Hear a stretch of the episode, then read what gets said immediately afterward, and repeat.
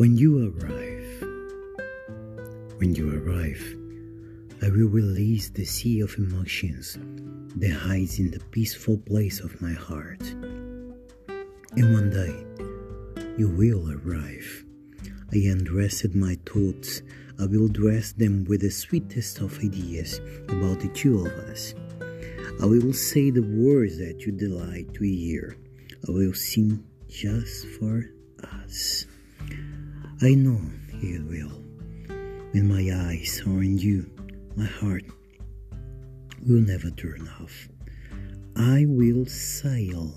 I will dream without my eyes closing. I see you arrive. I don't know what to say.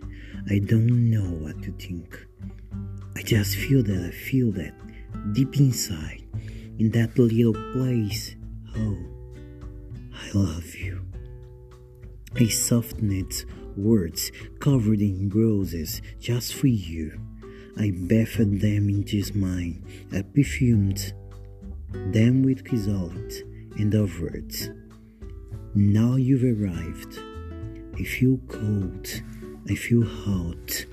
Something else that doesn't cause me pain. I smell love. I feel that inside you, I am. I feel like I will say how sadness haunts.